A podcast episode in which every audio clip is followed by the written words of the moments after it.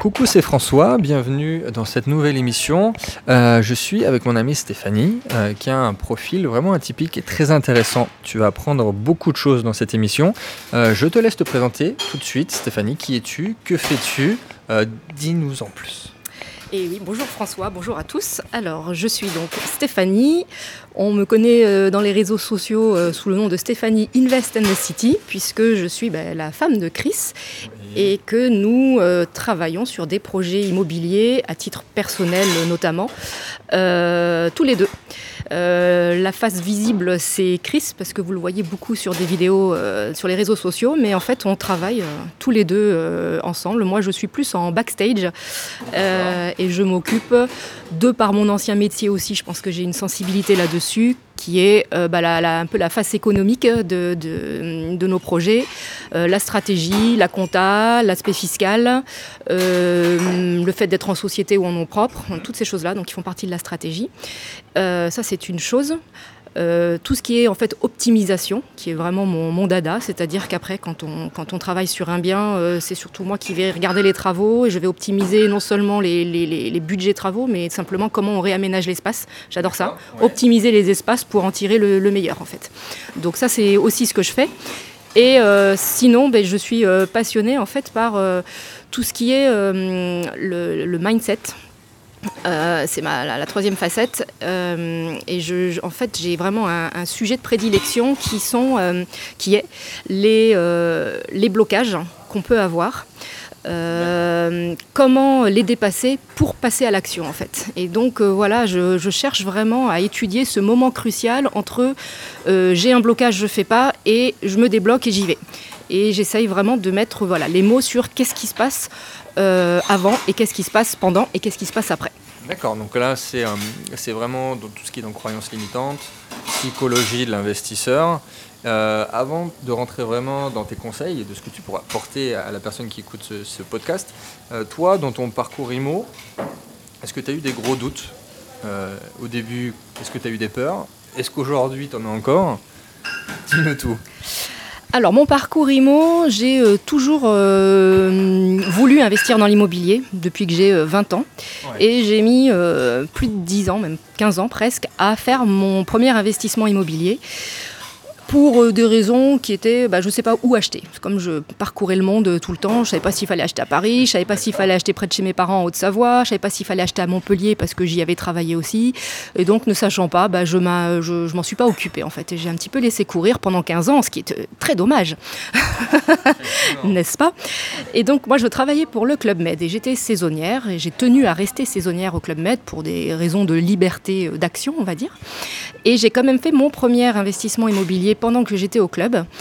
Et euh, moi qui peux avoir euh, aussi, euh, comme nous tous, des pensées limitantes, pour le coup, j'ai fait tout le contraire. J'ai acheté un bien. Alors, je ne vous le conseille pas, mais ça a été mon parcours. Je ne l'ai pas visité. Dans une ville que je ne connaissais pas, qui était Bordeaux, où j'avais jamais mis les pieds. Je l'ai acheté. Alors, si je vais tous vous décomplexer, j'ai fait toutes les erreurs possibles. Je, je l'ai acheté, je l'ai acheté cher. j'ai pas fait de travaux dedans. Je l'ai exploité en nu, alors que j'aurais pu l'exploiter en meublé parce qu'il était meublé. Enfin bref, je me suis pas renseignée sur la fiscalité, etc. etc. J'ai acheté un bien coup de cœur qui était coup de cœur parce que je me suis dit, bah, puisqu'il est coup de cœur, je vais bien le jouer, le louer, je n'aurai pas de vacances locatives et donc tout va bien, l'immobilier c'est génial, j'ai compris le principe, on loue, les loyers couvrent la mensualité et c'est ça qu'il faut faire. Tu rigoles pas, d'accord.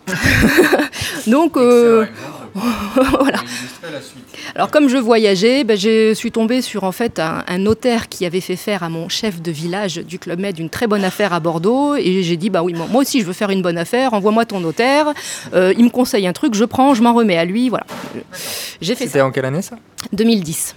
En 2010. Et donc j'ai acheté, j'ai pas fait d'emprunt, c'est pareil, j'ai pas fait jouer l'effet de levier des banques. Ah, voilà, tout ce qu'il faut pas faire.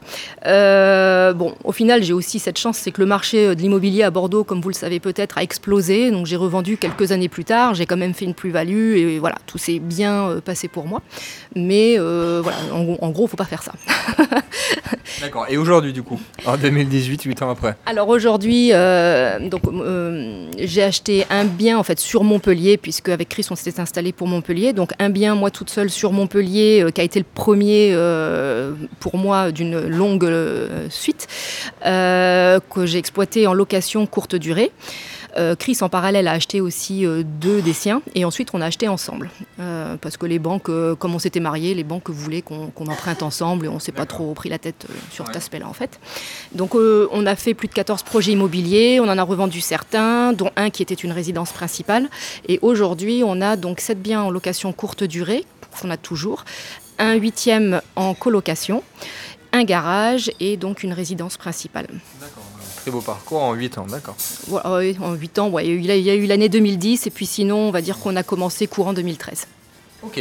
Euh, donc là, ce qui sera intéressant, c'est effectivement, parce qu'on soit bien d'accord, l'immobilier, c'est l'investissement qui fait peur à tout le monde, aux novices. C'est-à-dire que c'est effectivement quelque chose, ça représente beaucoup. Et euh, à la limite, sur tous les autres types d'investissements, même des, des, investissements beaucoup plus spéculatifs et volatiles comme les crypto-monnaies et la bourse, il n'y a pas ce même problème de passage à l'action. Mm. Euh, et c'est marrant parce que du coup, Chris, qui lui a une présence en, ligne plus développée, euh, il récupère souvent beaucoup de personnes qui ont suivi X formations sur l'immobilier, qui ont dépensé énormément d'argent dans la formation, mais qui ne sont pas passés à l'action mm. malgré ça. Du coup, comment toi tu peux aider quelqu'un comme ça euh, qui a peur? Alors en fait, souvent, euh, on s'en est rendu compte euh, justement à force de, discuter avec ces personnes, souvent les gens qui passent pas à l'action n'ont pas forcément conscience, mais ils ont une pensée limitante, même quand ils pensent ne pas l'avoir. Euh, et donc, les pensées limitantes peuvent prendre vraiment plein de formes différentes. Donc, euh, euh, par exemple, la première euh, d'entre elles, c'est que les gens comprennent bien qu'il faut faire un investissement locatif, on n'achète pas pour soi. N'empêche que quand ils visitent, ils ne peuvent pas s'empêcher de, se projeter, en fait, et de se dire, moi, j'y vivrai pas, ou je me vois pas dedans, ah non, je veux pas acheter un bien comme ça. Et, et en fait, ils vont donc faire focus sur tous les défauts qu'ils voient.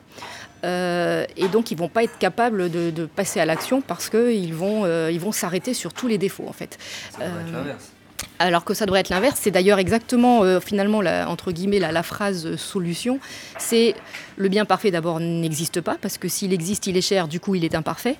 Euh, par contre, justement, dans ce qu'on cherche à faire, nous, on cherche exactement ça. On cherche des biens imparfaits, parce que c'est là qu'on va pouvoir jouer et donner de la valeur. D'abord, on va pouvoir négocier, on va, et ensuite pouvoir donner de la valeur là où d'autres euh, acheteurs ne voient pas la valeur du bien, justement parce que le bien est imparfait.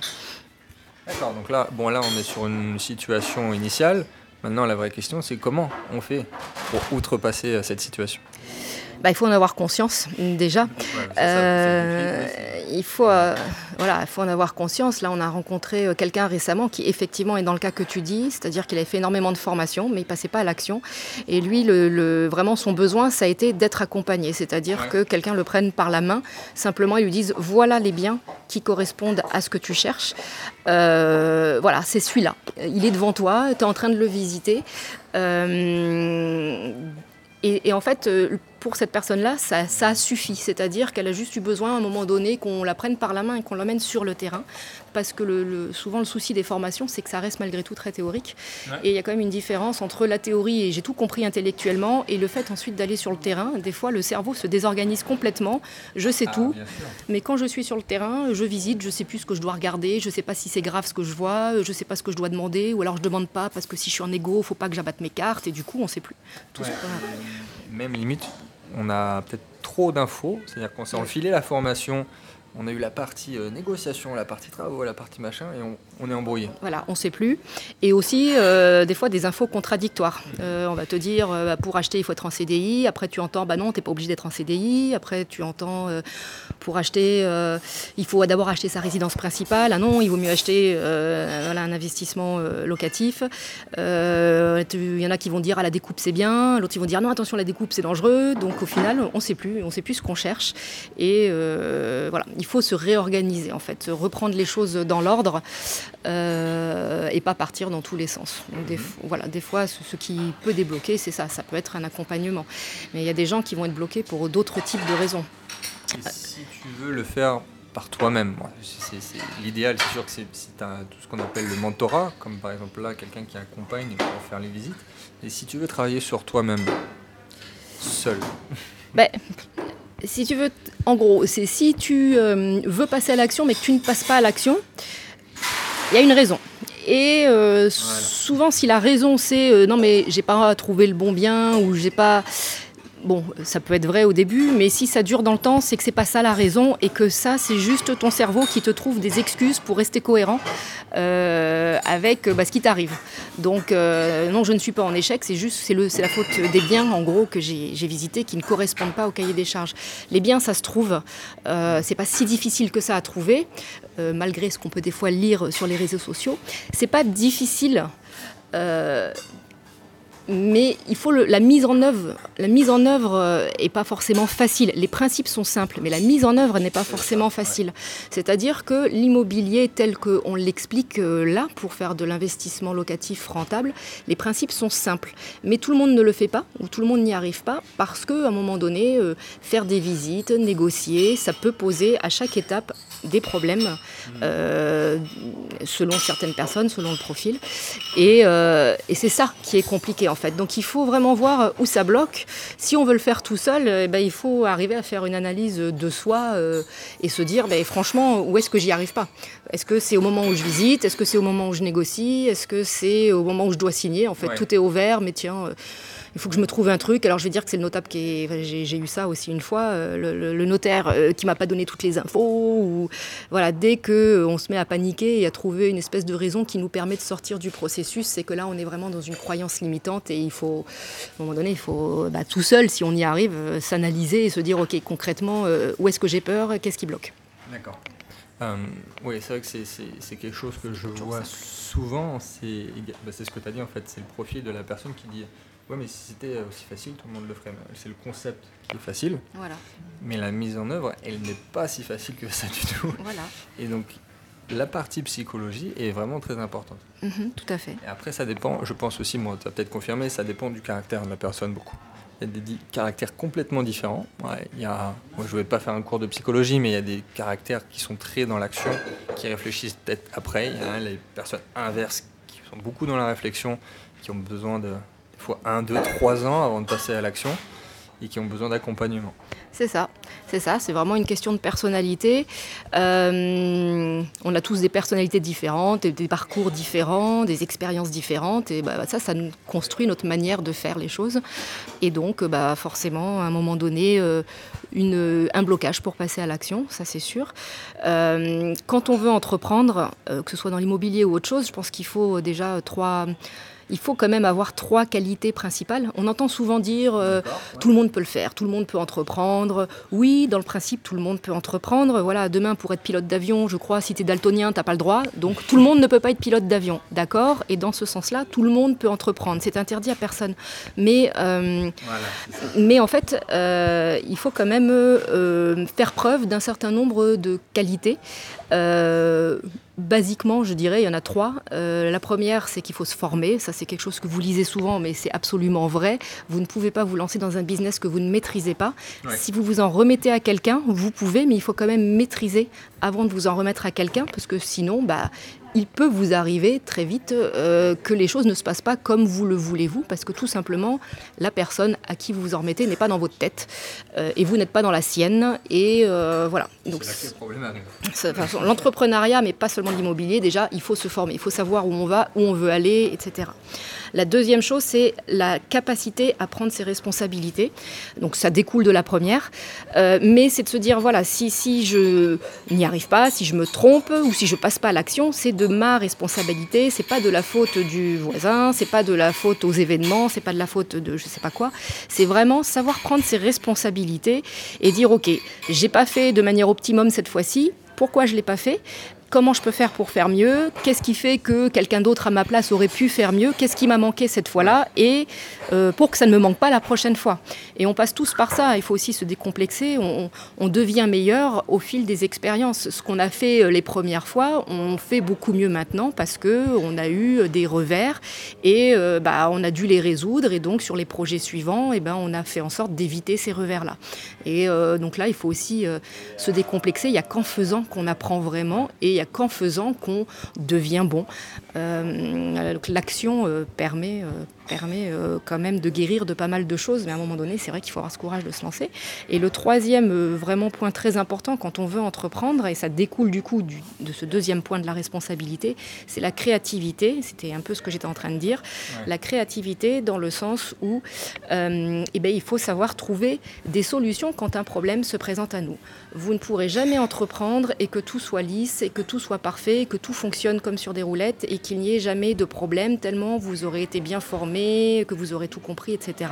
Il y a toujours des revers et sur chacun de nos projets immobiliers que l'on fait, il y a toujours des choses qu'on n'avait pas prévues, des, problèmes qui se présentent, euh, qui ne sont pas des bonnes nouvelles, mais c'est pas grave. C'est ça le monde de l'entrepreneuriat, c'est euh, bah, se dire voilà j'ai un problème, je le résous et moi j'avance et je continue d'avancer. C'est ce qui fait la différence du coup entre l'entrepreneur et celui qui n'entreprend pas, c'est que lui bah, il se confronte aux problèmes, il les résout et du coup il avance. Ça c'est super intéressant parce que c'est quand même une notion qui est très peu abordée, le fait d'avoir cette créativité pour surmonter les obstacles, parce qu'il va y en avoir, ça c'est sûr.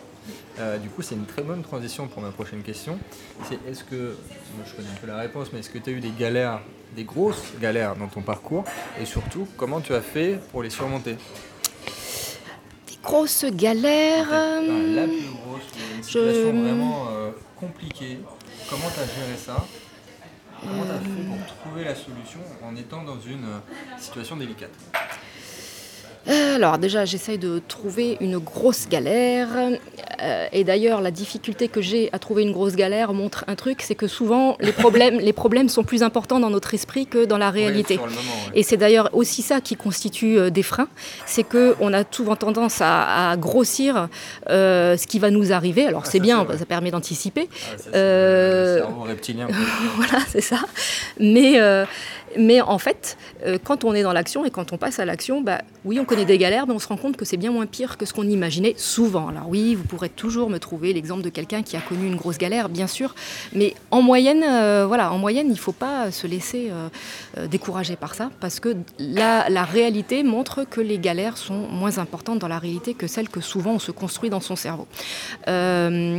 Alors, une grosse galère, je cherche, je cherche, qu'est-ce que j'ai pu avoir comme gros Ah oui, oui, oui, oui, bah, on a fait appel à un entrepreneur euh, qui, nous, qui, a fait euh, n'importe quoi en fait hein, sur le chantier.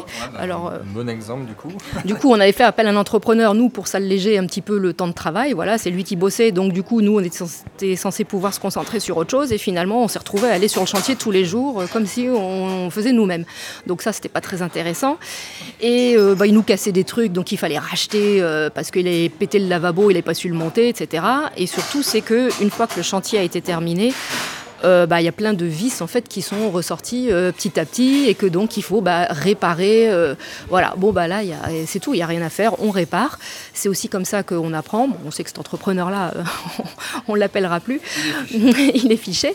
Mais bon bah c'est pas grave. Et puis comme on est quand même dans des montages qui restent rentables, là aussi quand on monte un projet immobilier, on s'assure des plans A, des plans B, des plans C. On ne fait pas des, projets qui sont ric-rac au niveau de la rentabilité. Ça permet justement de faire face à ces revers. Ces revers ont lieu, s'ils n'ont pas lieu dans un an, ils auront peut-être lieu dans cinq ans, peu importe. Euh, ils ont lieu et ça, ils sont dans le compte d'exploitation, ils sont prévus. Moi, quand je monte un compte d'exploitation d'un projet, je prévois ma ligne. Donc, euh, je, voilà, tant mieux si elle, tant mieux si elle ne se produit pas. C'est que du bonus, mais, sinon, ça empiète elle est là. Elle est là et euh, j'ai quand même un projet rentable et donc c'est ça aussi qui me fait dire que économiquement, en tout cas, j'ai le feu vert sur ce projet. D'accord, moi j'espère que vous prenez des notes parce que là c'est vraiment euh, très intéressant. Euh, petite question, qu'est-ce que tu dirais à Stéphanie qui avait 20 ans, qui voulait se lancer dans l'immobilier et qui passait pas à l'action, qui a attendu 15 ans? Et euh, voilà, Quel serait peut-être le conseil à donner à quelqu'un qui est novice, qui est peut-être très jeune ou qui veut se lancer tout simplement? Fais-le tout de suite euh, Oui, parce que surtout que quand j'avais 20 ans, il se trouve que j'étais à Montpellier pendant un an. J'ai vécu à Montpellier. Donc, et c'est à Montpellier que je me suis clairement dit il faut investir dans l'immobilier, sans avoir forcément une vision, hein, mais juste euh, l'idée que la pierre était un bon endroit pour mettre son argent. Et quand je vois les, prix de l'époque et les prix de maintenant, rien que ça, je me dis, mais ah, trop dommage de ne pas l'avoir fait. surtout comme Montpellier, enfin politiquement parlant, il y a eu quand même des grandes figures politiques qui ont fait des très très belles choses pour Montpellier. Donc je suppose que les prix ne sont pas du tout les mêmes il y a 20 ans. Voilà, et même à l'époque, ça paraissait conséquent, on va dire, parce que ça n'a jamais été anodin de mettre de l'argent sur un appartement. Mais aujourd'hui, voilà, ces prix-là n'ont plus rien à voir. Et comme, euh, comme euh, le dit, une, je ne sais plus qui a dit ça, c'est une phrase célèbre, c'est le meilleur, le meilleur euh, moment pour planter un arbre, c'était il y a 20 ans. Le deuxième meilleur moment, bah, c'est maintenant. tant pis, tu l'as pas fait il y a 20 ans, je l'ai pas fait il y a 20 ans, mais par contre maintenant je le fais. Toujours la même chose, c'est il faut passer à l'action. Euh, si vous êtes convaincu euh, mais, que vous ne le faites pas, il y a un blocage et là il faut euh, arriver à, l'étudier. Si vous avez la motivation mais que vous ne passez pas à l'action, vous avez un blocage, il faut qu'on le trouve et, il faut passer au-delà parce que c'est trop dommage de perdre du temps alors que ben, ces modèles fonctionnent. Enfin, ces modèles fonctionnent. Ok, c'est génial, j'adore. Dernière question euh, que je pose très souvent et qui est vraiment top vu ton profil, c'est qu'est-ce que tu crois vrai et que tout le monde croit être faux? Euh, plein de choses peut-être. Euh, qu'est-ce que je crois vrai? Que l'immobilier c'est surtout pas fini. Que, que, la courte durée c'est surtout pas fini. Oui, les, la loi change, les règles changent, mais c'est pas grave, c'est même plutôt bien, en général d'ailleurs. Ce que la majorité va trouver euh, être un frein, et bien souvent euh, c'est le contraire qui se produit. Parce que justement, si c'est un frein, c'est là que la grande majorité va s'arrêter, et c'est là où toi tu peux t'engouffrer en fait dans la brèche. Il faut juste savoir euh, comment s'y engouffrer et le faire intelligemment. Mais voilà, l'allocation courte durée, si je prends cet exemple, n'est pas finie. On l'a encore vu là, on était à, une réunion d'information organisée par, par Abritel HomeAway. la législation est effectivement en train de changer, le RSI s'en mêle, etc. Euh, et il n'y a pas que ça. Mais c'est pas grave, on connaît les règles et on s'y adapte. C'est ce que je disais tout à l'heure, il faut être créatif. Il ne faut pas lâcher l'affaire. Plein de gens vont lâcher l'affaire, justement. Donc, c'est, donc si, j'aurais tendance à dire maintenant qu'il faut, euh, faut surtout pas hésiter à y aller et surtout pas justement euh, prendre cet argument-là du changement de législation pour se dire ah bah non ça y est c'est fichu c'est trop tard il faut plus le faire il faut être créatif par contre euh, donc voilà, ça c'est peut-être quelque chose que tout le monde croit vrai, euh, tout le monde croit euh, que, que, que, c'est fini. Et moi, je ne le pense pas. Mais on pourrait trouver plein d'exemples comme ça. c'est une belle conclusion. Ça, ça, me fait penser aussi aux, crypto-monnaies. où exactement en ce moment tout le monde dit bah non c'est fini. La preuve, ça s'est écroulé. justement, ça s'écroule et que aussi les, les, politiques sont en train de réguler. Mais moi je trouve que c'est intéressant dans le fait aussi effectivement que les gros gros gros investisseurs attendent la régulation pour se faire réguler pour pouvoir investir. Donc c'est maintenant qu'il faut y aller, comme tu dis, sur l'immobilier, courte durée, qu'importe, c'est la même chose. Dès qu'il y a une vague de manque de confiance, c'est souvent là que bah, les vrais investisseurs font les meilleures affaires, parce qu'ils profitent de cette vague de manque de confiance pour rester, voire investir justement là où tout le monde s'en va. Ok, génial. Bah, si tu as envie d'en savoir beaucoup plus, si tu as envie de te lancer dans ton premier bien, il y a un, petit quelque chose pour toi dans la description. Il y a un lien qui pourrait être très intéressant pour toi. Merci beaucoup Stéphanie. Merci François. Si tu as envie de rajouter quelque chose. Eh bien, euh, écoutez, je vous souhaite le meilleur pour vos projets immobiliers. N'hésitez pas, si vous avez des questions, eh bien, à revenir euh, vers nous. Donc, euh, nous sommes sur notamment Facebook, Instagram, sous le, le, nom Invest and the City. voilà, posez-nous vos questions nous vous répondons. Euh, et puis nous organisons aussi un webinaire euh, jeudi à midi et quart. Euh, donc vous trouvez régulièrement le lien sur bah, le Facebook Invest in the City ou Instagram. Inscrivez-vous justement pour en savoir plus sur l'investissement immobilier rentable et aussi bah, toutes ces, problématiques de, de pensée limitante qui empêchent de passer à l'action. vous êtes assez actif sur les réseaux, c'est vrai. Encore merci Stéphanie. Allez, à très vite. Ciao, ciao.